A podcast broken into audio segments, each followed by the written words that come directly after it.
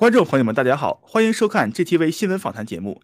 今天是二零二二年一月十二十日，星期四，现在是美东时间早上八点三十，我是主持人 Charles 宁南。让我们先来了解洗币交易的相关信息。截至播报时间，洗币的实时价格为四十二点二八美元。更多信息，请关注喜马拉雅交易所的实时数据更新。接下来是今天的新闻播报。今天新闻的主要内容有：达沃斯论坛与冬奥会将成习时代中曲。邓家动用旧时财富，预示共产党死期将至。HBO Voice 采访郭文贵先生背后的真相。天津民众因物资紧缺奋起抗议，终遭逮捕。网传上海优衣库疫情封锁视频，打脸中共宣传。武汉封城两周年，世人难消对中共的疑虑。英国脱欧领导人对李珍居间谍案的解读。法国人寿保险公司拒绝理赔疫苗致死者。英国护士控诉因未接种疫苗被辞退。德国医生不愿履行中共病毒疫苗强制任务。英国首相宣布取消疫情将强制性政策。加拿大加拿大卫生部批准使用辉瑞中共病毒口服药。下面请看详细报道。首先是一组爆料革命新闻：达沃斯论坛与冬奥会将成为习时代终曲。在一月十九日的直播中，郭文贵先生首次揭开了。达沃斯论坛背后的邪恶黑幕，郭先生指出，中共就是中国的达沃斯党，而达沃斯则是世界共产主义。当中共病毒及疫苗的真相浮出水面之时，中共就会成为最终的替罪羊，被拿来祭旗。彼时，习时代也将在冬奥会后惨淡落幕。郭先生解释道，中共于二零零一年取得了二零零八年北京夏季奥运会及 WTO 的入场券，随即达沃斯论坛就开始与中共相互勾结。二者的本质都是邪恶血腥的，他们均以控制人类命运为终极目标。郭先生补充，达沃斯这个不到一千人的俱乐部拥有着世界上百分之九十九的财富，同时他们还控制着世界上最优质的自然资源，各个国家的政治、军事、金融、媒体和教育，甚至还包括非政府组织的行善标准。可以说，达沃斯论坛掌握着人类生活的方方面面，都与每个人的命运休戚相关。这其中，每个拥有资格参加达沃斯论坛俱乐部的成员，都能影响一个国家的政治与军事，并且拥有能决定数以亿计人民命运的权势，更是背负着无数人命的心狠手辣之徒。郭先生还提到，达沃斯党和中国共产党是此次中共病毒和疫苗的始作俑者。为此，当世界经济濒临崩溃、中共病毒疫苗灾难大范围显现之时，达沃斯党为了自保，一定会把中共推到病毒溯源与疫苗灾难的聚光灯下。使其承受反人类和种族灭绝罪的历史审判。郭先生表示，虽然达沃斯党还会存在一定时日，但新中国联邦已经为中共敲响了丧钟。达沃斯论坛与中共冬奥会将是习近平最后一次在国际舞台上作秀。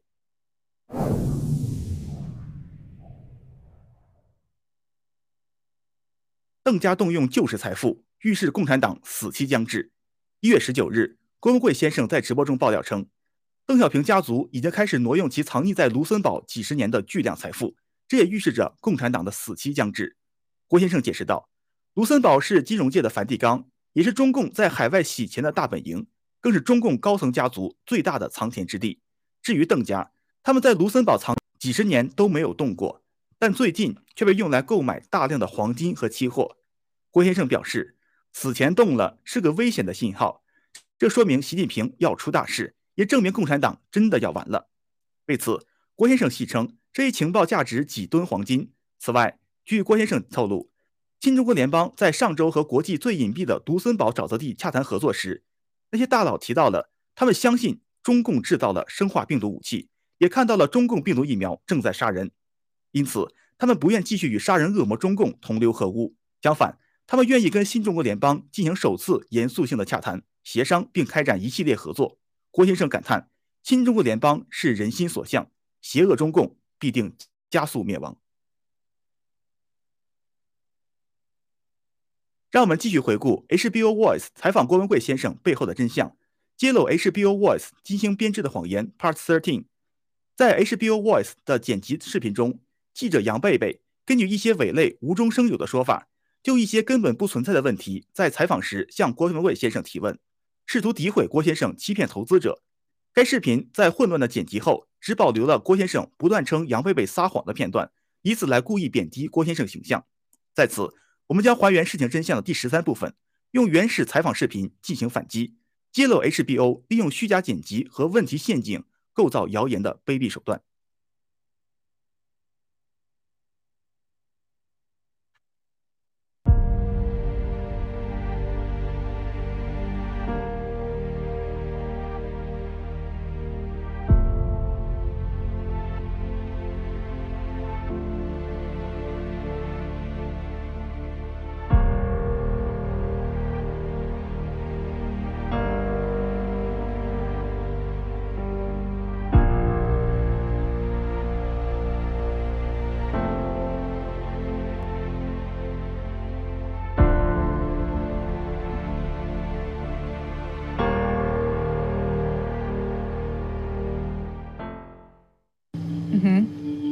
Okay.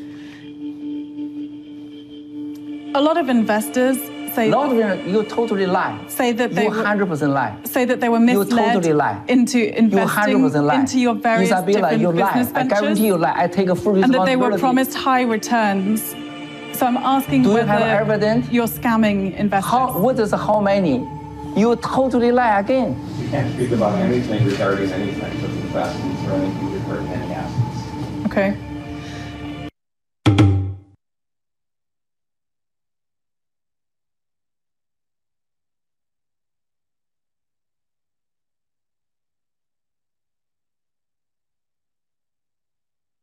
How broke are you right now? I don't know what you stand. I cannot give the answer because now I have a lot of lawsuit. I cannot talk about this. My personally finance. Yeah. Okay. Um, because you're selling this apartment and you're selling the yacht, which is Not my yard, not not my, saying my apartment. it's not your not your apartment, but your Four years ago, I told you. Okay. You know, there's reportedly a federal inquiry into your business ventures. Several people have claimed that you have scammed them out of money that they've invested in your various business ventures. Are you able to comment on that? You you have evidence? Show me. You make a rumor again. No, I'm just asking. You make a rumor again. You ask me is it because you want to put the camera, HBO voice, think the guy, same last time you interview me. Oh, Miles see the, the, the, the house and 82 million. You are last minute decrease uh, my reputation. That's you always. Because you can, uh, more people watch your video, decrease Miles score. That's you want. Do you have any evidence they sue me about this? I never know. Could you show me? A lot of investors say, A lot of them, you totally lie. say that You they, 100% lie. say that they were You totally lie. into You investing 100% lie. into your Isabella, you lie. I guarantee you lie. I take a full and that they were responsibility. promised high returns. So I'm asking Do you have evidence? You're scamming investors. How, what is how many? With, with, where, what is members, the multi members, many people sue me? Could you show me evidence? Could you answer the question? Answer no. You lie. So you haven't misled any investors. You lie. I, again, I told you, I take a full responsibility. Do you, could you can take a responsibility in the camera? Uh, You are listening the, I'm this is the a garbage, question. the rumor, you know, this is the gossip. You, you, you, you're very welcome to say it's not true. I'm asking. a This is not true. You lie. I told you. Okay, so it's not. You lie. So in terms of all the money that investors have given you for different business ventures, Zero. You lie. Nobody invests in Melbourne, no Melbourne, no company. Whether where from the investment me. You totally lie again. Honestly, can't speak about anything regarding the investments. or Yeah. like. Sorry. you can't speak about any investments. You can't speak about anything regarding any types of investments or anything regarding any assets. Okay.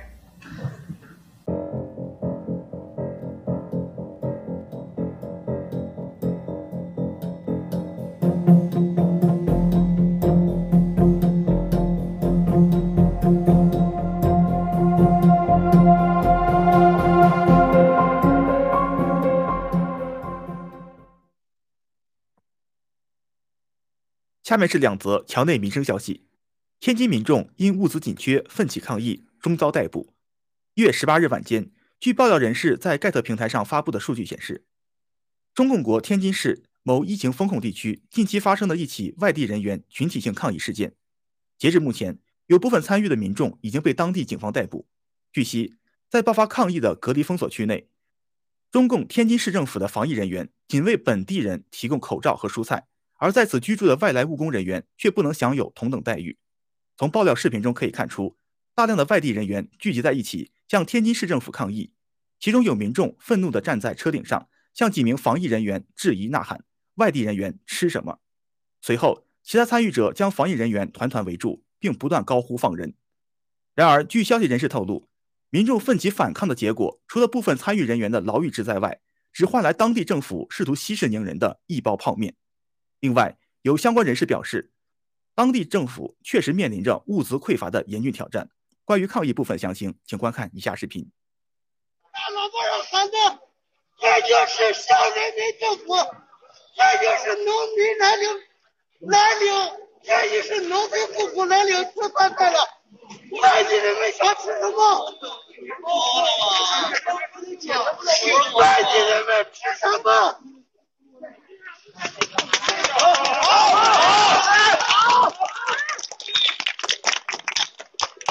小丽平好。外地人们想吃什么？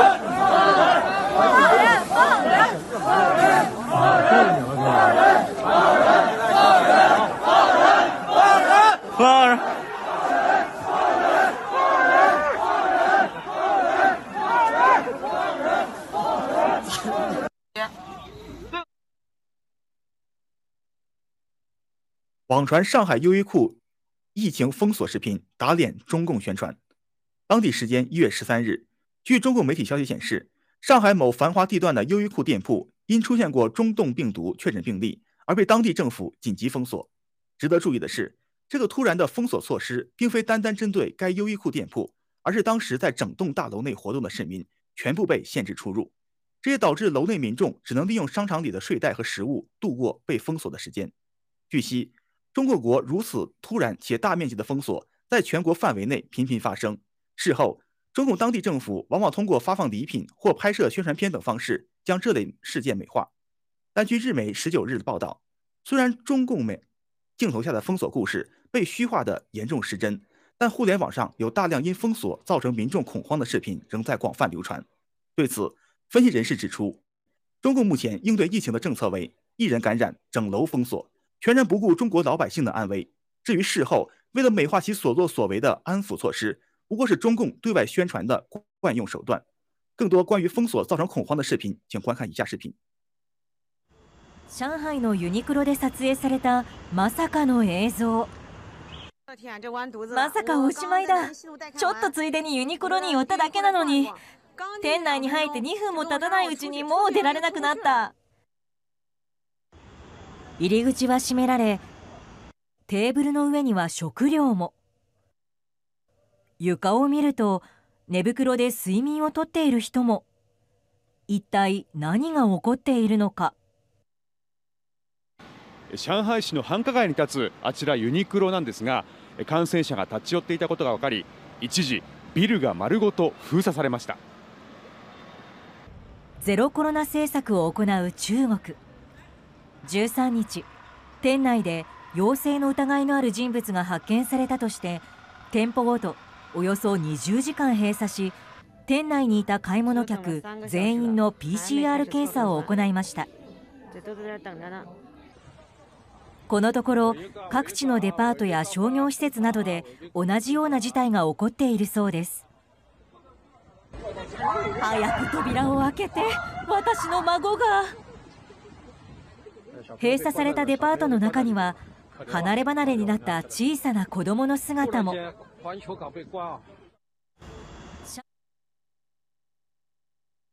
下面是一组全球灭共态势分析。武汉封城两周年，世人依旧难消对中共的疑虑。当地时间一月十九日，据日本媒体报道，一月二十三日，武汉因中共病毒疫情而封城两周年季即将到来。然而，直至此刻， 中共在武汉疫情问题上的诸多行为依旧让世人心存疑虑。对此，日媒列举出三个疑点：首先，中共宣称病毒发源地华南海鲜市场既没有因中共再次面临病毒溯源而被精心保护，也没有为了消除隐患而被全部拆除。其次，每当有外界记者希望靠近华南海鲜市场时，中共的公安人员会主动联系相关记者，并试图通过虚假宣传劝退他们。中共的防备，中共的防备之心可见一斑。最后，来自中共病毒疫情爆发以来，中共国内因病毒死亡的病例数字一直停滞在四千六百三十六人。相较于全世界的病例通报数据而言，这个数字是荒唐且可笑的。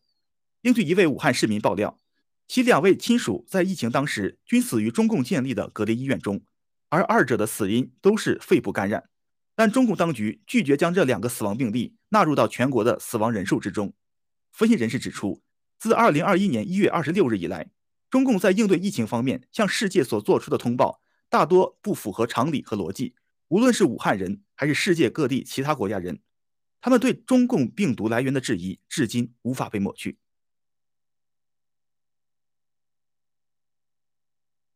英国脱欧领导人对李珍居间谍案的解读。当地时间一月十七日，英国脱欧领导人奈吉尔·法拉奇在一则视频中指出中共对英国的渗透。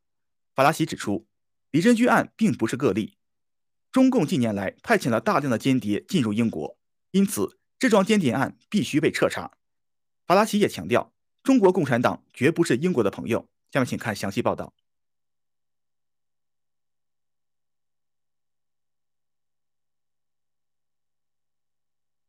Chinese spy in the Palace of Westminster. This really ought to be a much bigger story than it is, but it isn't.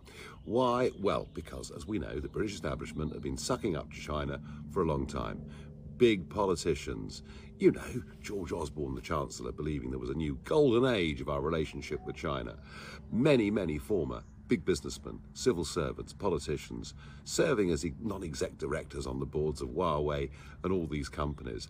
And it's no surprise to me that a spy has been found inside Parliament. What is a surprise to me is that one MP, Barry Gardner, has taken getting on for half a million pounds from this Christine Lee, the Chinese spy.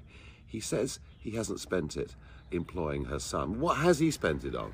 Where's it gone? Why are we not asking much, much bigger questions? And I have to say, if there's one Chinese spy in Parliament, you can bet your life there's a lot more than that. So I have to say, this needs a complete root and branch investigation. This is the Chinese Communist Party. They are not our friends, even if they enrich some in our society. And we really should be screaming and shouting about this. And yet, today, I see very little. Makes you realize sometimes just how rotten our establishment is. 最后，共同关注中共病毒及疫苗的相关资讯。法国人寿保险公司拒绝理赔疫苗致死者。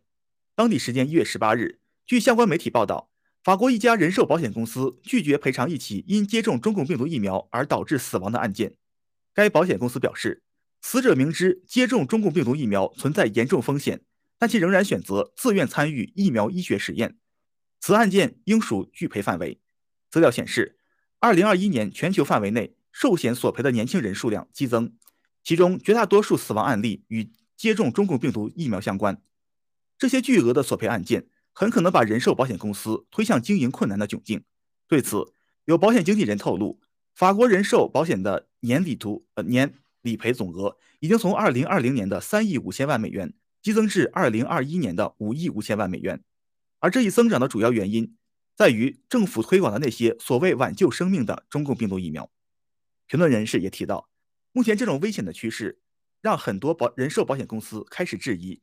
中共病毒疫苗接种者的安全健康，同时，他们也在高度关注疫苗的风险性，从而可以规避那些疫苗伤害案例带来的巨大理赔风险。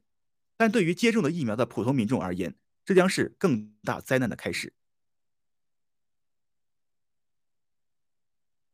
英国护士控诉因未接种疫苗被辞退。一名英国护士通过视频向公众传达了他对英国政府推行中共病毒疫苗强制接种政策的控诉。这名护士陈述了他自中国病毒爆发以来的工作经历，其中他也提到了作为医护人员的职业道德，即充分尊重患者的知情权和选择权。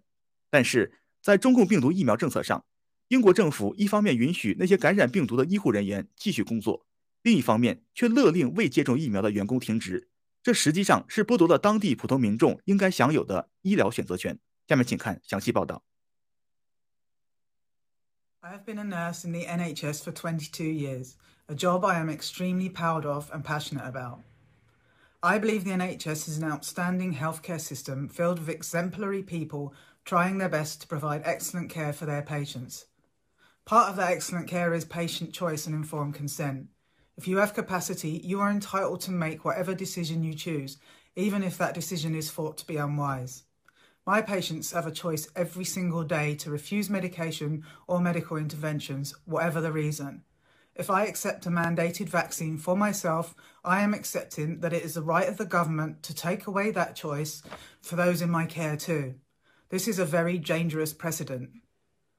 I have worked throughout the pandemic. I have worked when the health authorities were still trying to work out what PPE we needed, how we manage positive patients.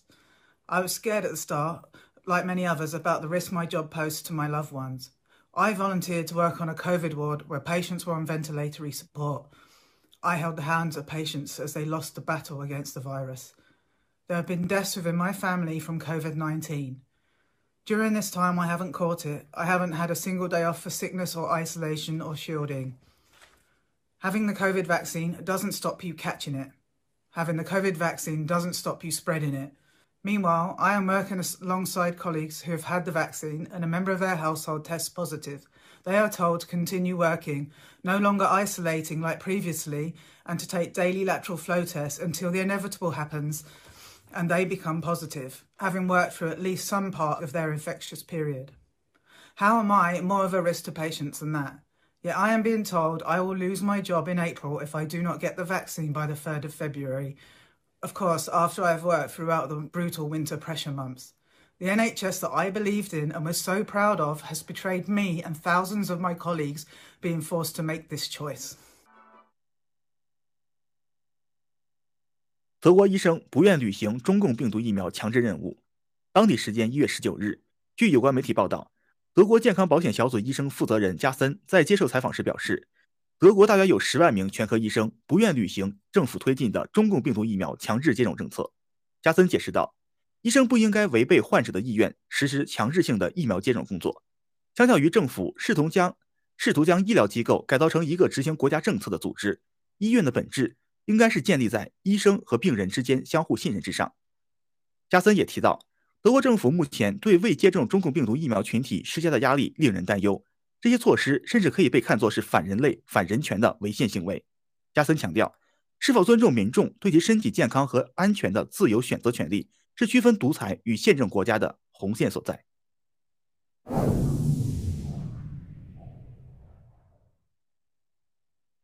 英国首相宣布取消疫情加呃取消疫疫情强制性政策。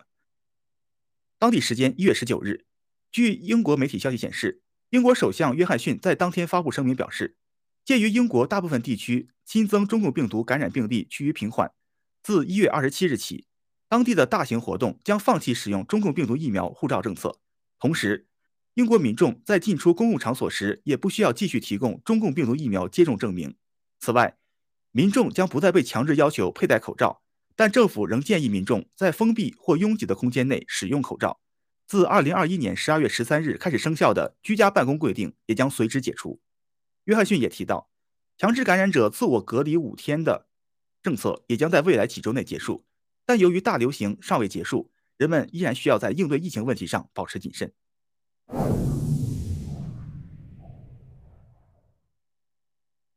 加拿大卫生部批准使用辉瑞中共病毒口服药。当地时间一月十八日，据相关媒体报道，加拿大卫生部于本月十七日批准了第一种口服中共病毒治疗药物。资料显示，Paxlovid 是辉瑞公司生产的一种口服抗中共病毒药丸。该公司称，其可通过阻止病毒复制起到治疗作用。据加拿大联邦公众服务和采购部长透露。该国已经收到了辉瑞提供的首批3.04万个疗程的口服药物，截至三月底，预计还有12万个疗程的药物将要到货。同时，加拿大安大略省也表示，本月当地将有一万个剂量的药物首先在全省15家医院提供。分析人士对此指出，辉瑞开发的中共病毒口服药缺少足够的临床测试，这将导致该口服药和现有的中共病毒疫苗一样，需要使用人体作为实验样本。相较而言，那些经过长期使用且被证明更有预防及治疗效果的安全药物，如硫酸羟氯喹，伊维菌素和青蒿素等，却被政府及各大药厂联合打压。此外，郭文贵先生也在直播中反复强调，中共病毒口服药的毒性甚至远远超过中共病毒疫苗，它将给人体带来极为严重的健康风险。以上就是今天新闻播报的全部内容，感谢大家观看。接下来有请 Nick、亨瑞、产供奇侠为大家带来精彩的时政访谈，敬请观看。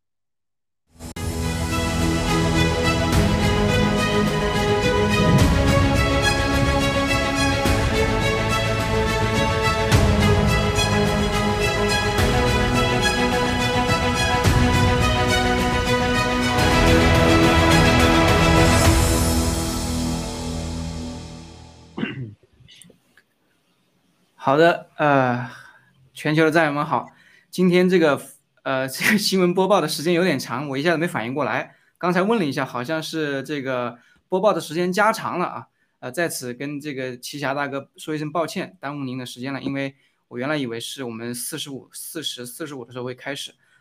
好的，呃，先今今天呢，我们会连线我们的奇侠律师啊，呃，给大家来谈一谈这个太平联盟案的一些。呃，细节的情况，因为我相信很多战友啊，在这个七个大直播之后呢，还有一些问题，或者说没闹明白的地方，我觉得有一些值得呃探讨的一些问题，我待我们待会儿会请教旗下大哥。完了之后，呃，先请二位给大家打声招呼好吗？谢谢。先从 Henry 开始。好的，嗯，战友们，大家早上好，中午好，晚上好，啊，欢迎收看 GTV News Talk。好，旗下大哥。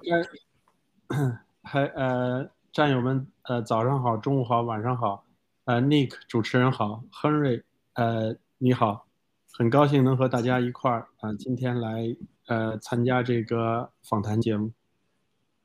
谢谢谢谢，我们也非常荣幸啊，这个您您这个抽空能能跟我们一起聊一会儿。那咱不耽误时间，因为我知道您待会儿还有别的事情，我们就直入主题啊，就是谈这个太盟太平联呃太平联盟。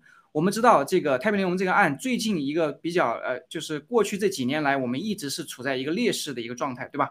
被打压，由于这个呃美国的司法被渗透的非常严重，不管是这个呃司法体系还是个人，对吧？包括律师等等，法官等等，不知道啊，就是说都呃变得非常的这个奇怪，对吧？就是完全是对我们是非常不公平的，完全看不到法律的正义可言。那么最近发生的一个事情就是说这个，嗯，我们是。这个非常成功的把这个 Edward Moss 和 Cahill，呃，一个是律师个人，一个是这个 Cahill 的律师事务所，呃，把它废废掉了，相当于是他们不能再代理这个案件。那么为什么要这样做？首先是因为 Edward Moss 他曾经一直是代理，过去这几年来一直代理呃太平联盟案，完了呢，呃，是在另外一家律师事务所，是跟咱们没有任何关系的一家律律师事务所，叫 Maverly 呃 Mayers，但是呢，他。就是在最近加入了，就是呃，就是就是转转转职吧，就是说这个这个这个跳槽吧，或者说是到了卡希尔这家律务律师事务所。卡希尔这个问题就严重了，为什么呢？因为卡希尔他曾经是，或者说现在一直都是咱 GTV 这个公司的一个律师，就是帮助 GTV 在处理一些跟 SEC 之间的一些一些事务、法律相关的问题。那么这样的话，卡希尔他能获取很多很多。有关于 GTV 的一些机密信息，而这个这个在这个呃呃法律相关文件里面提到了一个叫 Common Interest Agreement，就是 Cahill 跟我们啊，包括这个呃这个 GTV 公司还有文贵先生，他们是有一个共同的协议，叫做是 Common Interest Agreement。那么 Cahill 在这个 interest 在这个在这个协议之下，他们获取了很多有关于咱们的一些机密信息。那么好了。现在 Edward Moss，也就是七哥说的那个 Eddie Moss，加入了 Cahill 这家公司，他可以完全毫没有任何阻碍的可以获得关于 GTV 的很多的机密信息，他很可能被就是利用这些信息来攻击咱们，甚至我在大直播问到了，对发起对我们 G 系列的一种攻击，所以这个事情非常非常大。好在咱们把它给废掉了，对吧？所以我想问一下产工奇侠，呃，这个律师啊，就是。关于废掉这个 Edward Moss 还有 Cahill 律师事务所，他的一个基本的理由就是由于他们严重违反了这个职业道德和律师的这个职业操守。您能不能从您律师的角度给大家讲一讲，是他们是怎么样违反了一个什么样的律师职业操守？还有这样的一个律师职业操守，对于他们来说，对于这样的律师和律所，就最大的律所，他们不知道吗？他们知不知道？他们是怎么看这个问题？您怎么看这个问题？好吗？谢谢。呃，好的，Nick，这个呃，你刚才描述的这件事情，就是关于这个利益冲突呢，是完全呃正确的，呃。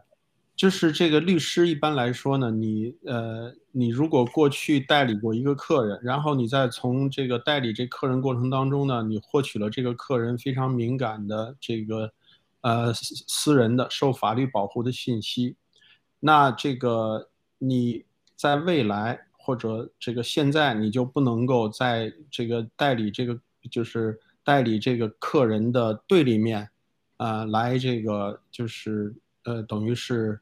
啊，和这个和这个客人的这个对手，呃，做这个诉讼，因为你已经掌握了这个这个客人的这个一些信息。就打个比方，你和 ni 呃，你和 Henry 打官司，OK，这个比如说三年前你们俩有一个这个合同的纠纷的官司，然后呢，我代表你，我代表你呢，我收取了很多这个关于你的一些私人的一些信息，OK。然后呢，这个三这个案子过去了，过去了以后，可能我胜诉。然后现在呢，这个呃，你比如说你和这个呃，比如说这个亨瑞又找到我，亨瑞又找到我呢，这个要再跟你打官司。我可能一开始说的不太不太确切啊。这个比如说你你你和这个，比如说李四三年前打了官司，我代表你，然后呢，我收取你很多信息。然后现在呢，这个亨瑞要跟你打官司，然后呢，我代表亨瑞，然后呢，这个在这个过程当中呢，啊，这个亨瑞的和你这个官司呢，可能会涉及到这个你三年前和李四的官司，对吧？然后呢，我代表亨瑞，那这个就是明显的一个利益冲突，因为我我过去代表你，我有许多你的关于你的这个一些隐私的事情。啊，你是肯定不愿意让这些事情，这个，呃，让在这个现在的这个法庭这个事件上知道的，对吧？所以呢，这个美国的法律呢，对这种利益冲突呢是保护的。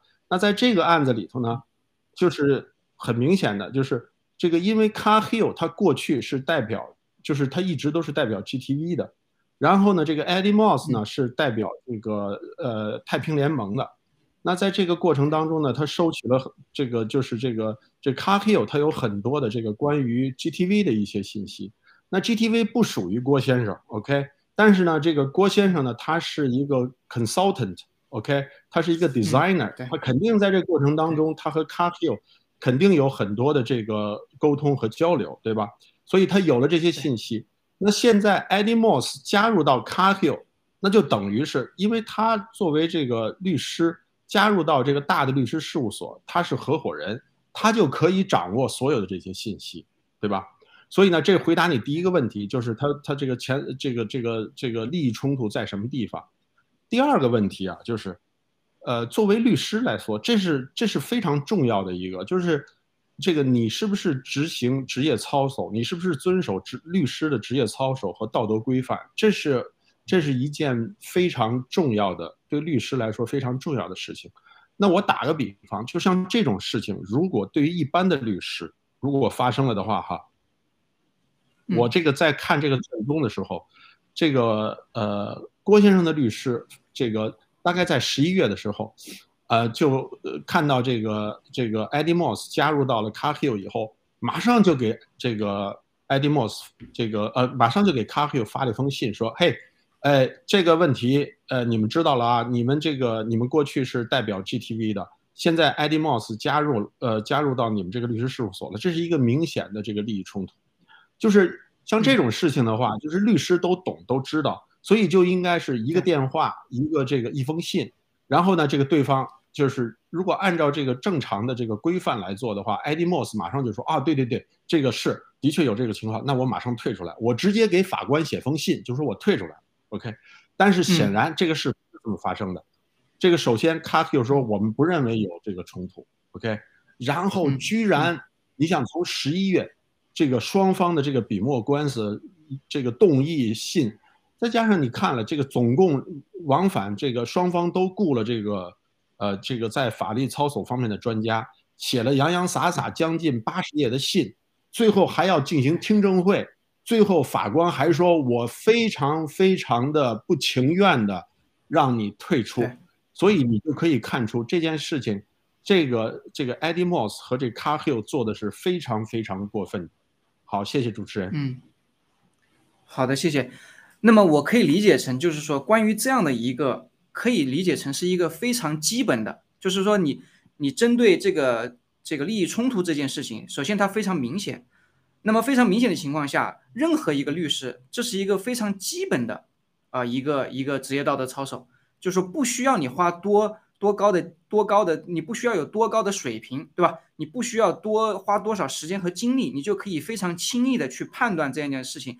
结果闹到郭先生这个案子的时候，变成的说，双方不得不请一个第三方，对吧？第三方我看了啊，就是三封信，三封信我都看了，请一个第三方，完了之后还要这个反驳来反驳去，还要引经据典讲过去的这个案例，对吧？以这个以案例法，对吧？完了还要去辩论，对吧？完了最后还要请这个，像就像您讲的，还要这个双方这个这个听证，完了最后还要这个法官那么不情愿的宣判，您觉得这个事情发生？他他如果是不是郭先生的案子，你觉得这个事情你轻轻易能看到吗？在美国的法律司法体系里面，这样的一个事情，因为对于我们这些普通人来讲的话，我们并不到，并不知道这是一个什么样的事情，对吧？并不知道他这这个这个这个在司法界的普遍的一个一个一个一个一个状态是什么样的？就这个事情能让你非常非常的惊讶，对吗？是的，这个这让我感到就是叫跌破眼镜，这个。就感觉到就是 shocked，这个就就是我刚才说的，就是说这个其实是实际上哈，就是如果 Eddie Moss 他这个他在这个呃转到这个 Carhill 以后，他应该就是像这种大的律师事务所，这种 conflict of interest 的这种这种，就是说它叫这个事先要做一个这个 conflict of interest 的这种叫呃 check，啊，就是在你接新案子的时候。都要有这个，这是一个必经的程序。那你一个这个一个大的合伙人从一个大的律师事务所转到另另外一个律师事务所，这肯定这是必必须要做的一个程序。而且这件事情有很多地方，许许多多地方，他都根本就违反了这个律师的职业操守。像这种事情的话，我刚才说，其实你都不应该等对方的律师，也就是不应当等郭先生的律师写信追问你，而是应该你自己主动写封信说：“哎，对不起啊。”这个我现在我转到这个律师事务所，我发现这个律师事务所过去代表过郭先呃代表过这个 GTV 的这个一些这个一些事由啊，这个是明显的利益冲突，所以我这个太平联盟这个案子我就不能再代理律师了，我会跟我的这个客人说，那这个是应该一个正常的一个程序，但显然他没有这么做，所以呢，这个这个就完全印证了这个这个土共。在利用美国的这个司法制度，然后呢，这个为了达到的他目的不择手段，啊，所以这个呢是这个这个案子让人感觉到 outrageous 的这个这个一方面，一个一个一个一个一个法律问题。对，好的，谢谢主持人。好的，那个那个 Henry 啊，呃，咱们产共奇侠律师在这儿，您看你有没有什么问题？问他一个问题，然后我估计他可能时间上就差不多了，因为。他能给我们的时间也只有差差不多这么多，因为他很忙，好吗？你看还有没有问题？啊，我这边没有，嗯，没有是吧？那我问最后一个问题吧，那个奇侠大哥，就是从这个，因为我我能理解啊，职业操守有这么一条规定，但是这个规定它的依据是什么？比如说啊，就说呃，从从伦理的角度来讲，就是说你刚才你刚才你那个例子啊。曾经我跟李四打了一场官司，你代表我，然后你知道了我关于我的很多信息。这些如果信息它都是真实的，都是事实的话，为什么你在跟帮 Henry 跟我打官司的时候，不能用这些事实来来来驳倒我，来打败我呢？这是从一个伦理的角度，为什么职业操守有这么一条规定，说你不能这样做呢？能不能给大家简单阐述一下？OK，好的。这个就这个，我觉得就要引申到这个美国这个法律体系，还有关于这个西方的这个法律体系。这个你要保护，就是作为律师，你要保护你的当事人的利益的这么一个基本的出发点，就是说你作为律师，你必须要全力以赴的这个保护当事人的利益。啊、那当事人的利益呢，这个呃，包括你在代理过程当中所获取的啊、许许多多的这个关于当事人本身的一些非常隐私的呃不适于公开的一些信息。OK，那这这种呢是这是美国法律要保护的，所以呢，这个美国的这个就是这个呃是不是跟第五修正案有关？是不是跟是不是跟那个呃第五修正案也有关系？就是说你不能自证有罪。另外一个就是说有一个程序正义，就是你所有的这些证据啊也好，事实也好，这些信息也好，你在收集的过程中，你不是一个正义的程序，就是来来来，比如说我跟 Henry 打官司，你你你这些所有的信息是由于之前的一个代理我的这个过程中你得到了这些信息，你不能用它来打打败我。然后是不是跟这有关？还有是不是跟那个第五修正案也是有一点关系的？我我不懂啊，所以我请教你。呃，这些这些都是都是在考虑范围之内的啊、这个呢，就是这个呢，我当然你可以就是，呃如果这种有这种关于这种，就是你你在过去的代理过程当中获得了这些信息，然后呢，你如果试图要用这些信息来这个为你现在的这些呃客户啊、谋取利益的话，那这个肯定会涉及到，如果在刑事案件里头，肯定会涉及到第五修正案的这个呃原则。对，那这个我我的我大概的意思呢，就是说，这个美国呢对这个律师都他有他都有这个职业操守的规定，各州有各州的规定，然后呢，全美国呢虽然没有一个统一的，但是呢，在有一个这个美国的律师行会叫 American Bar Association，它都有这个标准的，就是说律师应该怎么做，这是最基本的一个要求。OK，啊、所以呢，这个这个问题以后也可能我们可以展开讲，今天可能时间不多，好吧？好，谢谢。嗯，好的好的，那行，那就这个谢谢咱们齐霞律师，今天呃耽误您时间啊，非常感谢啊，非常荣幸您能参参与到我们的节目中来。那么呃好，这个我们接下来继续我们的，哎，谢谢谢谢谢谢，谢谢谢谢，也很高兴，也很高兴能跟你们一块儿探讨这个案子。那好，那就这样，好，好谢谢。好，谢谢好谢谢好谢谢。好的，那我们继续我们的新闻访谈。那个 Henry，刚才几个问题我跟产控旗下聊完之后，您也有没有什么想说的，给大家发发呃分享一下吧，好不好？呃，好的，我就说一下这个刚才你提到的这个两个点，就是一个是保密，一个是这个利益冲突嘛，对不对？啊、因为在西方来讲的话，呃，大家之前看过这个那个梁洛施，对吧？去就是跟那个英皇解就是解这个解除这合同嘛，当时让他们他们去这个伦敦啊，去什么地方，然后找很多这个呃律师吧打官司。那么当时那个呃李泽楷是吧？李泽楷就是嗯找到很多的就是律律师事务所嘛，只要去跟他们接洽一下，付了钱，就相当于说你就是跟他接洽过，那么就不能就是呃英皇就不能去那个呃就是说找这些律师了，因为这涉及到这个利益冲突，也涉及到保密，因为你知道你当你跟一个呃律所签订任何的这个就是雇佣关系的时候，对吧？你聘用他来帮你打官司的时候，有一个叫 non-disclosure deed，你要签的就是保密协议。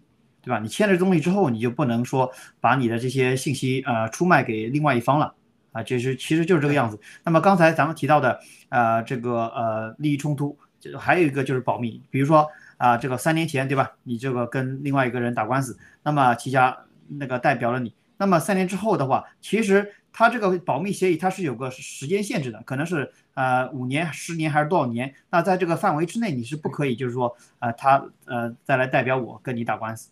还有这么一个呃这个保密协议在这个里面。对，正常的话，啊、有就涉密的可能都是得要呃十年、二十年或怎么样。嗯，好，谢谢谢谢 Henry 啊，呃，这个问题我想多聊一会儿，因为其实我是非常仔细的去研读了那那几封信。其实这里面有一个关键，就是说有一个 fu，它叫 fiduciary duty，就是受托人的义务。呃，他们因为之前就是跟 GTV 也好，跟郭先生也好，他们有一个 common interest agreement。那么在这样的一个 agreement 下面呢，就是有就是无形中就建立了这样的一个 fiduciary duty，叫做是它它里面的用词叫 non-client 啊、relationship，就是说虽然郭先生不是 Cahil 的这个客户，对吧？因为 Cahil 是 GTV 的的律师，对吧？不是郭先生的律师，虽然不是他的客户，但是他们之间由于在这样的一个共同利益的这样协议之下，因为分享信息嘛，对吧？因为他要提供一些信息帮助这个 GTV 嘛，代表 GTV，所以在这个协议之下，它自然的会产生一个关系，叫做是非客户关系。那么就还是有一种关系在这里面。然后那个职业道德操守里面写到，即使这样的一个 non 就是这个 agreement 就是共同利益的这个协议过期了，结呃就是就是 expire 了，就是到到期了，这样的一种关系依然存在。你的这个义务叫做是受托人的义务 fiduciary duty，我的翻译不一定准确，它的英文是是专业术语 fiduciary duty，这个 duty 依然在，就一直在。就是说接下来就是不管怎么样，关于这个。呃，这些这些有有有这种利益的冲突，它会一直存在。那就是说，卡希欧永远不可以去代表这个 non-client、non non-client relationship 的郭先生，啊不的的对对立面去攻击郭先生，对立面，或者是 GTP 本身。对对对，所以说呃，这个我是有一些这个这个呃这个这个阅读啊，所以我我我能给大家分享这些信息。那么刚才奇侠大哥给大家介绍的是非常非常专业了，然后呃，我就是想呃，这这个话题就是想告诉大家，为什么 Edward Moss 会被我们成功的踢掉？因为他干了一件，就连法官那么曾经那么帮 太平联盟的法官都不得不把他踢掉。为什么？因为他干了一件非常违背了一个非常非常基础的、不容辩驳的这样的一个职业操守，对吧？这是在行业里面，就是刚才像奇侠大哥讲的，这件事情你干出来是会让行业整个大跌眼镜的，啊，好的，今天这是第一个话题，我们就先分享到这儿，然后这个来看一看我们的第二个话题，好不好？第二个话题，我们来看一下我的这个桌面，就是美国的这个叫呃 NBC 啊，National Broadcast。他们正式宣布，他们将不会再派他们的这个这个呃这个这个这个团队啊，呃，就是他的这个运动呃体育体体育台的这个团队去到北京冬奥会啊。然后呢，我们来看一下啊，这里 NBC 的体育频道不会派任何的这个播报团队去到中国。当然了，就是他说到这个，呃，我们目前啊，他们的目前在北京当地，就是在这个这个这个这个现场，还有很多的这样的一个呃，这个这个呃 coverage，就是 presence 和 coverage，他们就有很多的覆盖啊，相关报道这些人员可能都有，但是呢，强调但是。我们的这些计划，它会根据这个时间啊，由于这个病毒的这个原因嘛，根据这个时间不断的变化，对吧？所以说这个实际上是一个非常不确定的一个答复。首先可以肯定，第一点，他们不派人；第二点，他们现场有人的话，那到到时候会有什么变化，现在不好说，对吧？然后这里有一个这个重点，我想给大家分享一下啊。好，他们呢，这个采访了这样的一个呃，这样的一个评论员、分析员啊，就是这个滑滑雪板的一个呃分析员。这个他说到什么呢？他说，就目前来看啊，啊，他们现在比较担忧的是，如果就是 NBC 啊，如果有人在中共去到中共的时候被查出来是阳性的话，该怎么办？对吧？因为中国政府基本上就是告诉你，把你会把你带走，并且把你藏起来，这个是 sequester，藏起来或者是把你收押，哎，有这个意思在里面。那 NBC 呢？那就完全没有控制了，他就完全是 out of，就是完全失控，对吧？他不想这种事情发生，所以他们想掌控，就是自己来掌控，所以他们决定不派任何的播报团队，就从美国本土去到。这个北京，那么关于这条新闻呢，这是今天七哥在盖特中这个这个发出来的一条新闻，并且呃告诉大家这是一个非常非常大的一个事件。实际上从我的这个呃角度来看的话，这个应该是除了这个外交层面的这样的一个抵制和呃，包括北朝鲜在内的先声称啊，声称由于冠状病毒的原因，他们完全就不派不派人去到北京冬奥会。第一次好像听说是有媒体啊，媒体说出来，我觉得这个它的意义在于它是第一家说出来的媒体，并且要这么做的话，接下来很多的其他媒体会不会效仿啊，并且会不会采用同样的方式，对吧？啊，声称是这个 COVID 啊。我相信 COVID 一定是它的一个主要原因，但是我相信不仅仅只是这样的一个原因。好，说到这里，我们切回来，请这个咱们 Henry 给大家分享一下你的看法好吗？谢谢。嗯，好的，谢谢谢谢 Nick。其实你刚说的非常非常正确，我我是很认可，就是说这 NBC 这个一个媒体现在它开始来这个转向说。不会派这个球队这个往中国，我觉得这是一个嗯非常大的事情。之前的话只是一些政府，对吧？啊，其实也说过，呃，未来可能只有伊朗啊，啊，就一些这种这个国家去，连朝鲜都不会，因为朝鲜已经被踢出这个这个嗯这个奥运会了嘛，奥运会。那么现在的话，像这种 NBC 也也开始转向。那么嗯，我我我现在在想，就是说嗯，这个我都不知道中国的奥运会怎么来开啊。这个就没完全没人了嘛，又没有领导人来，然后呢又没有什么运动员来，是吧？然后呢，就是又没有什么雪。现在大家知道，这个北京没有什么雪，都是在人造雪。然后呢，未来可能只是说啊，这个啊有点蓝天，说这个呃蓝天什么白云都站在习主席这边，就是就是一个人对着空旷的地方说啊，我是一尊，对吧？我要统领世界啊！我就想，就是真的是，我呃怎么说呢？就是。感觉到这个未来的习一尊真的是没办法自己撑下去了。你你没有人气啊！你要知道，你做任何一个事情，说白了，人气也代表你的号召力，代表你在这个呃国家或代表世界的这个影响力，是吧？那么如果说你一点人气能没有的话，就非常的冰冷。那其实你会对下面执行的这些人看到你就是说习一尊这个样子，他们也知道可能你的末日就到了。我觉得会对中国呃这种就习的这个权力产生一种雪崩的这种效应。啊，这是我看到的，嗯，谢谢你。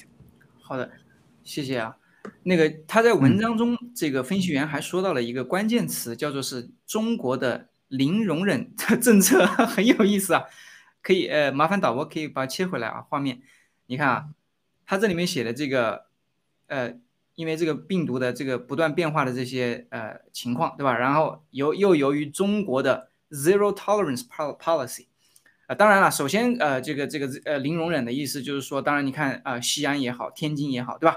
就必须要清零啊，清零，清零的这个这个这个做法，实际上就是把你拉到这个桥下，对吧？或者关到某个这个不计算这个确诊案例的区域内，完了之后，把你的社区变成一座空城，对吧？把你的这个社区变空，把你的家里面都清空，把学校清空，对吧？那你就是零零感染，对吧？零确诊。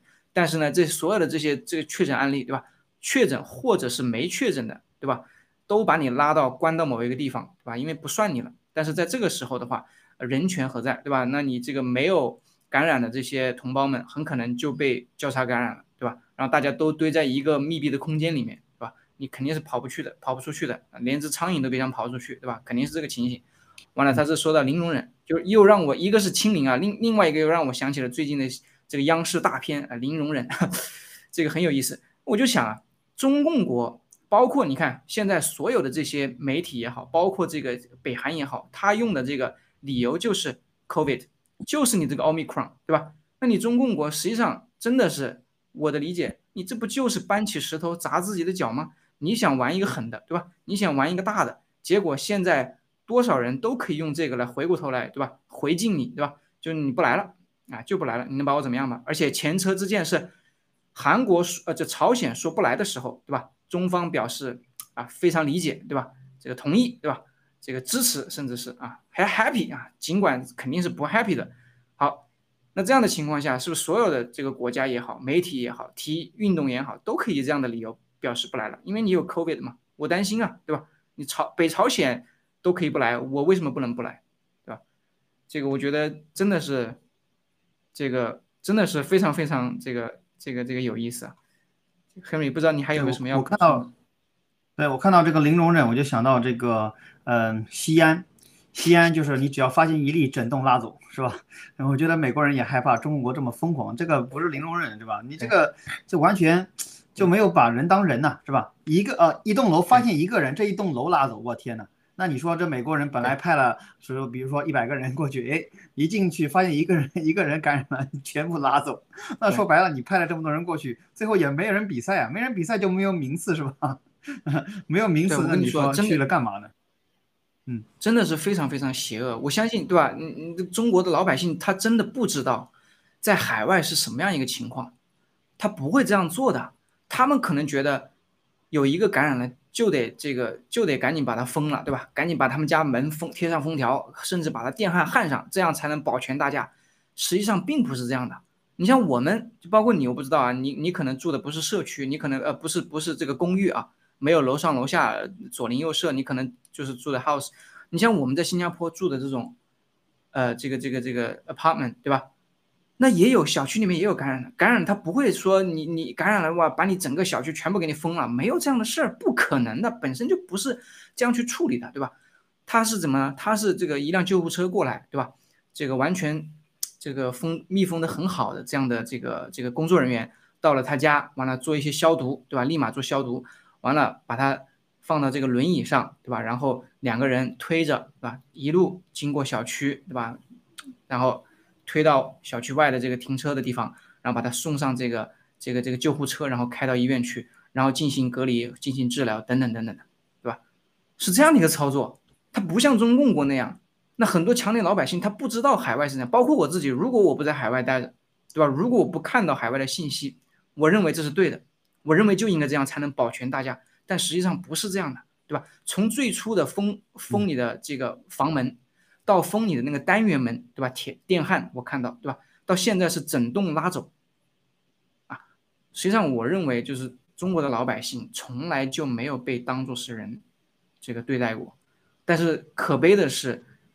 如果我在墙内，我也不觉得，对吧？我也不知道是这样，对吧？现在更别说现在很多在墙内的同胞，他们看不到海外这些信息的时候，他们也不知道，他们觉得这是对的，就这是非常非常可怜、非常可悲的一个地方。这就是为什么我们要一定的要要把我们的信息传递进去，对吧？你看，这这个这个这个这个啊，是吗？哦，我想加一点啊，就是说，呃，你看很多在海外的人。对吧？为什么他也不关注这个政治？因为呢，他就是在中共国习惯性的不关注政治之后呢，来到海外，他就是想赚钱。我们看到马来西亚曾经建国的时候，对吧？马来西亚人占百分之三十五，华人占百分之六十五。那你说这个马来西亚立国应该以华人为主了，对不对？但是呢，华人就是不投票，就是愿意去赚钱。那么那但是呢，占百分之三十五的马来人呢，哎，每一个人都出去很很团结的去投票，对吧？那投了票之后，你整个马来西亚的这个政策就按照马来人。来制定了，所以现在已经反过来了，马来人占了百分之六十五以上，华人占了百分之三十五，对吧？这个就是一种，你就是你不关心政治，那政治其实也不关心你的这个权利，就很可悲的一件事情。嗯，嗯嗯，好的好的，谢谢 Henry 小哥。那么关于这个话题，对我再补充一点，就是说，你看这个 NBC 的这个这个这个不是这个 snowboarding 的 analysis 的这个评论员啊，他就说到这个。因为他把 NBC，他知道他这样去到中共国，一旦测试成阳性的话，他是完全就会遭到一个非人的待遇，他完全是没有 control 的，对吧？他也知道中共独裁，他也知道中共有这样那样的问题，对不对？所以他们才不去。那那全世界谁不知道呢？对吧？所以你看，我我觉得这种实际上。大家很多的其他的这个媒体也好，其他的这些运动员也好，他们如果考虑到这一层问题的话，尤其是当他们知道最近啊，中共天津也好，西安也好，这种骚操作的这种方式的之后，我相信接下来还有几天，还有两周时间，对吧？会有更多更多的媒体，更多更多的这个国家或者是运动员，跟或者是官员都会有类似的这种宣布，我相信。接下来这两周会是非常非常让中共 噩梦的两周啊！一定会有更多的这个这个人拒绝去北京冬奥会，而理由可能他不一定是外交抵制，也不也不一定是抵制，但很可能就是因为这个 COVID Omicron。好，那关于第二条这个这个新闻，我们先分享到这里啊。呃，回过头来这个问一下这个 Henry 啊，刚才抱歉啊，就是这个太平联盟案，好像我。这个记得你有一些其他的准备啊，我想这个哦，借这个机会也给对对对对对，你也做了一些功课嘛，对吧？我刚才忘了啊，借这个机会啊、呃，也请你给大家再分享一下，好不好？关于这个呃太平联盟天太平联盟案你的一些一些相关的一些一些一些准备和分享，因为我觉得这个这个事情很重要，甚至我觉得我们会越来更多的去谈论这个案子啊，而且这而且这个案子还在进行中嘛，我们二月份的时候还会有一个关于这个 Lady May 的一个一个一个听听证嘛质询嘛，好吧？行，那先请你给大家、对分享一下吧。那我就先说一下这个单伟健控股的公司的这个架构，好吧？这个你这边有这个可以打开一下吗？就是这张图，公司架构好的就是英文的那个。嗯，请请导播，麻烦导播给这个给我一个。好的，你看是不是？对，这一份公司董事和股东。另外一份单伟健任职的香港公香香港公司关联图，这个吗？呃，另外还有另外一个，另外一个就是上面有这国旗的国企的，OK，这个啊，对对啊，好，就是打开这个呢，就跟大家看一下这张图呢，就比较错综复杂，但是呢，呃，就是嗯、呃就是我们通过这个股权穿透啊，能看得到几样东西啊。首先，第一个单伟建呢是在这个啊萨摩耶这个全这个这个国家对吧？先建立了叫 Rolls-Royce Investment Limited 这个公司，然后呢，这个公司对吧？然后在然后呢，它持有百分之四十五的一个股权在这个开曼群岛，也持有一个公司叫呃 PAG Capital Limited，然后他通过这个 PAG 这个呃开曼群岛的这个公司呢，哎，然后呢，他又设立了几个开曼群岛这些公司，然后通过这几家公司呢，又持有了那个维京群岛，对吧？下面看到就是往下走啊，从就是三边，对吧？它有三对吧？三只，然后控制维京群岛的这个几家公司有 PAGA 呃 Wholesale 呃呃 Holding Limited 啊 PAG 什么啊 Growth Prosperity Holding Limited 跟那个 PAG Growth Holding 对，都是 British Virgin Island 就维京群岛的。然后呢，通过维京群岛再往下再倒一手，再倒一手呢，有一个就倒到了红呃那个 Hong Kong 对吧？就是香港，香港下面又倒到了卢森堡啊，对，看到吗，就第一条 线。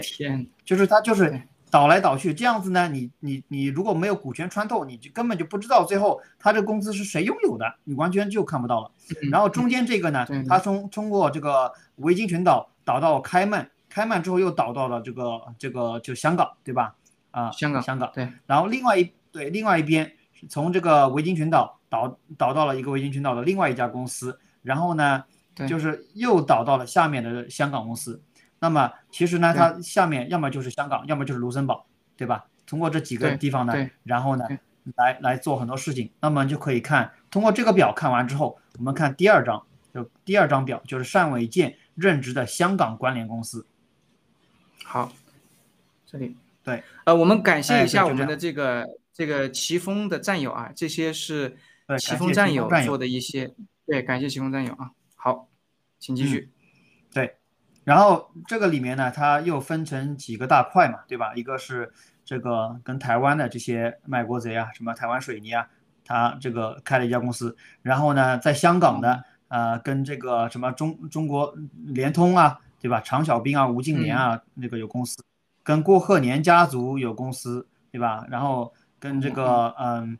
台湾呃国际呃就是就是哇啊辜远成啊辜振甫家族，另外一边呢嗯。好了哎就是他们刚才说的咱们说的这个什么嘉浩诗啊高乐天呐、戴德士啊这些很多这个这个控股的这些公司，呃尤其针对这种西方的，他们都是通过刚才咱们看到的那个在香港的这几家大的这种控股公司呢，然后来合作在这在这边，嗯。然后呢啊当然它也嗯跟联想啊对吧？跟中银啊，跟宝山哇，它就是他他把这个怎么说呢？就半个这个呃这个投资的这个江山啊，都都弄都弄在一起了。那你说他有这么大这种权利，跟跟什么呃联通啊，跟联想啊，中银啊，中银你看看中银是什么？朱朱燕来、田国立，朱燕来是朱镕基的女儿是吧？啊，刘明康啊，肖钢就跟这些人，他能他能挂挂到一起，你说你说他这个是不是？他就是这个这些常委的这个白手套，对吧？他通过跟他们合作，然后呢，又通过刚才我们看到的，在这个呃就是那那些国家设立一些公司，然后呢，就是嗯，就是从事这些事情的时候，那么你你如果没有股权穿透这个图的话，你根本就不知道这些公司最后的背后的老板是谁，对吧？通过他通过这些东西呢，来不断的一一就是一层一层的这个洗钱。我们都知道，大家你做任何投资的时候，你是要过 KYC 的。那 KYC 呢，它就要你提供，对吧？你这个公司是谁控股，是吧？是哪个是股东，对吧？呃，这些东西。那么你说他这样子，就呃就是做这个一层又一层的这种，嗯，就是控股。那么其实说白了，这个呃，就是你做 KYC 的时候，就是你是不知道他背后究竟谁是真正老板，因为他层数太多了。而且呢，他这个你比如说像我们，对吧？一般普通人，就是你有一个公司，最后呢一看，你你的你的这个呃。老就是你的老板，啊，就是你，就是你这个本人，对吧？就直接能看到你的名字的。你在澳大利亚有个 ASIC，A S I C，对吧？直接搜的话，他能搜得到。但是呢，像他们这种，你搜完之后，你搜完这个公司，看到另外一个公司，又看到另外一个公司，就一个公司接着一个公司的。那么他如果不在这个国家，比如说你在其他，你你不在澳洲，你在开曼群岛，你在维京群岛，我怎么会去查开曼？怎么会去查维京啊？我看不到，也就在这儿终结了。那么在这儿终结之后，他的这个洗钱，他的这些运作，你什么都看不到，对吧？你也不知道背后究竟谁是真正的大佬，所以他就通过这个，在全世界蓝金黄，全世界洗钱啊，而没有人会知道他背后是谁。包括刚才咱们说的这些律师，如果不是啊呃文贵先生的话，像我们一般普通人，你怎么知道这个律师是呃有什么这个 interest conflict？你完全不知道的呀。对吧？我们你能请得起律师，你都已经不简单了，对吧？你还知道这律师跟律师之间说从这个公司跳槽那个公司，你知道他谁呀？长得都差不多是吧？反正都是西人，你也看不出来他是从哪个律师呃这个这个公司过来的。你必须有大量的这种资源，对吧？然后你就是你又掌握到很多的这种啊信息，你才可能知道他们之间这种关联过节。哦，原来他是从这儿跳到这儿，然后之间有这个 interest conflict 这些东西。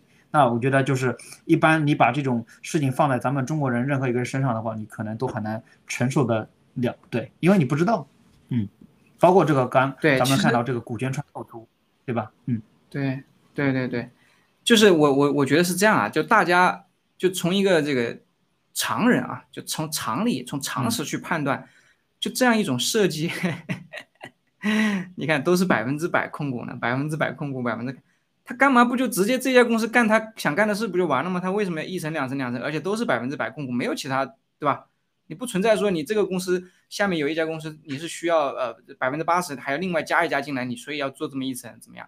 它都是百分之百，都是百分之百，都是百分之百这样去做，很明显从开曼常理到这个对 British Virgin，它可能这种法律体系什么就不一样，你就很难监管。然后呢，从 British Virgin 再到 Hong Kong 哎。又不一样了，对吧？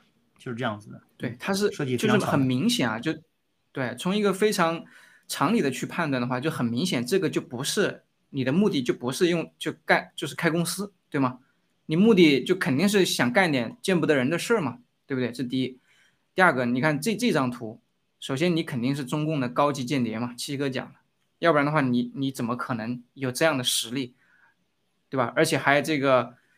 一般人好像还不不不是很能就是听见，你可能听过柳传志，可能听过这个杨澜，对吧？知道朱燕来，对吧？知道这个郭鹤年，对吧？啊，台泥的台泥，对吧？台湾这很很危险，但你可能 真的以前没听说过单伟建，但是你没想到这个单伟建能有这样的一个渗透，对吧？包括美国摩根证券 香港有限公司，所以很明显他干的第一个就不是一个这个。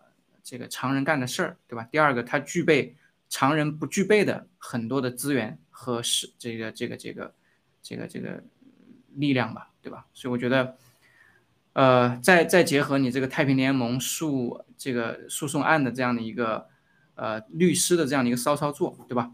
明明是这个跟我们有这个利益冲突，跟 GTV 有利益冲突的情况下，啊，却还这个。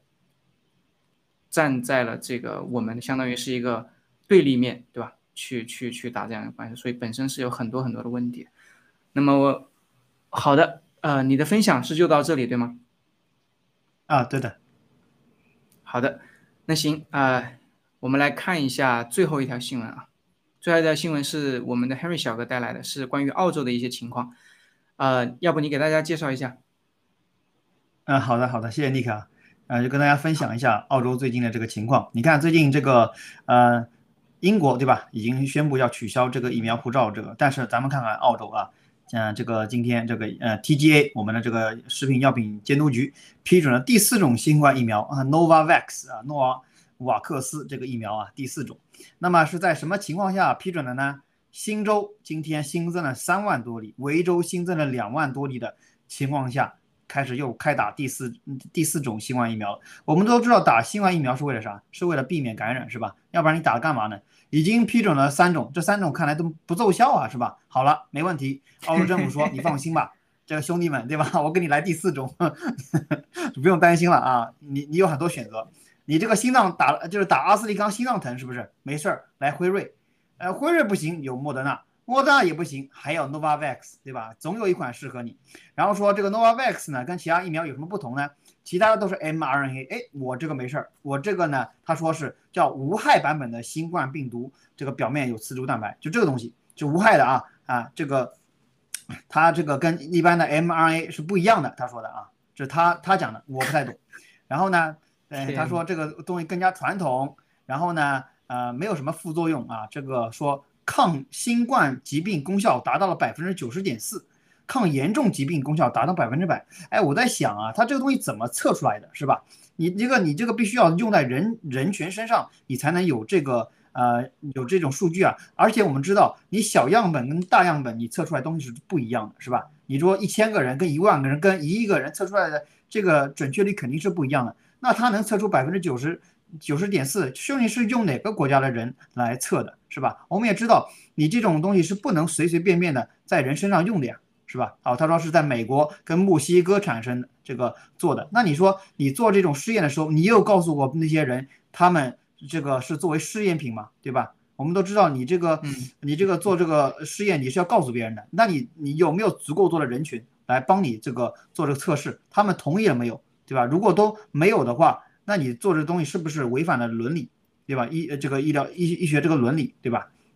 这东西都是咱们都看不到的啊。然后呢，在在呃现在嗯很快啊，这个一月底这边呢，就是澳洲就要开学了。现在呢已经开打五到十一岁的这个孩子啊，所以说嗯现在啊他说这个新冠呢嗯已经已经准备好了嗯几千万这个这个针剂啊给给学生啊给这些成年人来打。嗯，非常的这个疯狂，而且呢说这个新冠隔离期，呃，他说缩减至五天，以前是七天啊，想缩减至五千五天啊，怎么样的？其实我觉得根本就不应该隔离，而且呢，就是根本就不应该打这疫苗，你应该把这种异维菌素，把这个羟氯喹，把这个所有的这些药告诉这个全国这些民众，我觉得就结束了，是吧？跟随美国，跟随这个，跟随这个英国，我觉得啊，应该会很快的，应该会很快，因为什么呢？因为澳大利亚它推行这个。打针呢会比其他国家会晚一些，那么它结束的可能稍微会晚一些，但我呃我也相信，我始终就是坚信啊，它是一定会很快的跟随美国、英国这些国家取消这个政策。嗯，好的，谢谢你。好，好，我我先说一下我的想法啊，就是说，呃，这里面提到 Novavax 跟其他的疫苗有什么不同？实际上啊，大家好好去读读这一段话跟这一段话。那么我举个例子啊。就是说，就国内原来有很多买房的嘛，买房啊，买房买很大的房子，买房子呢，这个房子涨了，大家都很开心，对吧？后来者也是络绎不绝，买了还涨，大家都很开心。但突然有一天，房价跌了，房价跌了，后来的当然很开心，因为我买的房价更便宜了嘛，我赚了嘛。但是前面已经买过房的人会很苦恼，对吧？很生气，后果很严重啊！有的跑到这个这个这个售楼处去造反，对吧？去去抗议啊，不是造反，去抗议造反，去抗议，说你不能降价啊！你降价我不亏了吗？对不对？你怎么能降价呢？那么我就想问，对于以前已经打过辉瑞啊、莫德纳呀、阿斯利康的那些这些老百姓们，对吧？那些人们他们会怎么想？实际上。Novavax 这个疫苗它出来，包括这些宣称的时候，实际上它就已经证明了所有的这些疫苗，前面的这些疫苗啊，我先不说 Novavax，所有前面的疫苗本身就是有问题的、有缺陷的，但是没有人会告诉你这些疫苗，辉瑞、莫德纳和阿斯利康有缺陷，他们只会欺骗你、哄骗你说，哎，你看，哎，你别谈这个，对吧？我我这还有一个新的，我这款还这还有一款新的药，对吧？新的疫苗，保证你没事儿，保证你没问题，对吧？这又让我想起了这个这个这个骗局啊，就是很多这种网络骗局里面。就你前面已经付了八百块了，对吧？被骗了八百了，结果他告诉你，呃，这个你你你你你如果想得到这个三千块钱的礼品的话，你可能还要再付两百块钱，对吧？这个时候你想，前面已经付了八百了，哇塞，要不这再再付两百吧，要不然的话这八百打水漂了，说不定还能再得个三千块钱的礼品呢。所以你又付了两百，你又被骗了一千，就就这么一种感觉。所以我觉得，呃，最明智的就是一针都别打。一句也别信他们的话，对吧？呃，黑米小哥，对，是的，而且，呃，就接着这个尼克的话来说，如果你信了的话，你除了第四种疫苗，政府还给你准备了口服药，有那个药片，还有大家看到了吗？美国的生产，对，对 对对，对，所以说就是如果你如果你要么就完全别信，完全不信的话呢，就像我们一样，对吧？哎，不信，OK 的。如果你信了的话，你就要坚持信下去。因为一切东西都给你准备好了，是这样的。对对对，是的，是的，是的。呃，好的好的。所以说，呃，这个疫苗的问题，大家一定要严肃啊。就是说，你看，就是你你去观察所有的骗子啊，当他的骗局被揭穿的时候，他只有一条出路，就是用另外一个新的骗局来骗你，否则他不就他不就破功了吗？他现在不想破功，你也别傻乎乎的就信了，对吧？不然的话，你八百块钱进去了，还两百，两百进去了，再进一百，一百进去再进五十，你会不断的被骗，他会不断的推陈出新的去欺骗你，他会有更多的这种骗局，这个这个这个点来骗你的，千万不要信啊！这就像那些伪类骗子团伙一样，从最开始说咱 GTV 啊是假的，对吧？再到后来说你洗币上线不了，上线了，对吧？再说我们关注人数没有那么多，但是我们打榜已经证明了啊。再又说你这个洗币上线不了，对吧？上线了。再又说你洗币这个不能提现，哎，提现了，很多战友提现了，对吧？再又说你什么什么很多，他他会不断的推陈出新的来骗你。如果你信了，你真的你就是走入了一条不归路。我倒不建议说这个 Henry 所说啊，信了就也一定要信下去。我是建议大家，你从另外一个角度考虑，你如果你醒悟了，及时止损还来得及。亡羊补牢，犹未晚也，好不好？好，今天的这个 GTV 新闻访谈我们就到这里。呃，黑妹还有要补充的吗？我刚才也只是只是无奈的这种就是搞笑，你知道，倒不是说让大家一定要参照这个，开个玩笑，你知道？对对对对对对，嗯，对对对，好的，开个玩笑，我知道，相信大家也都知道啊。好，今天的新闻访谈就到这里，我们 这个这个下次再见，感谢大家的观看，再见。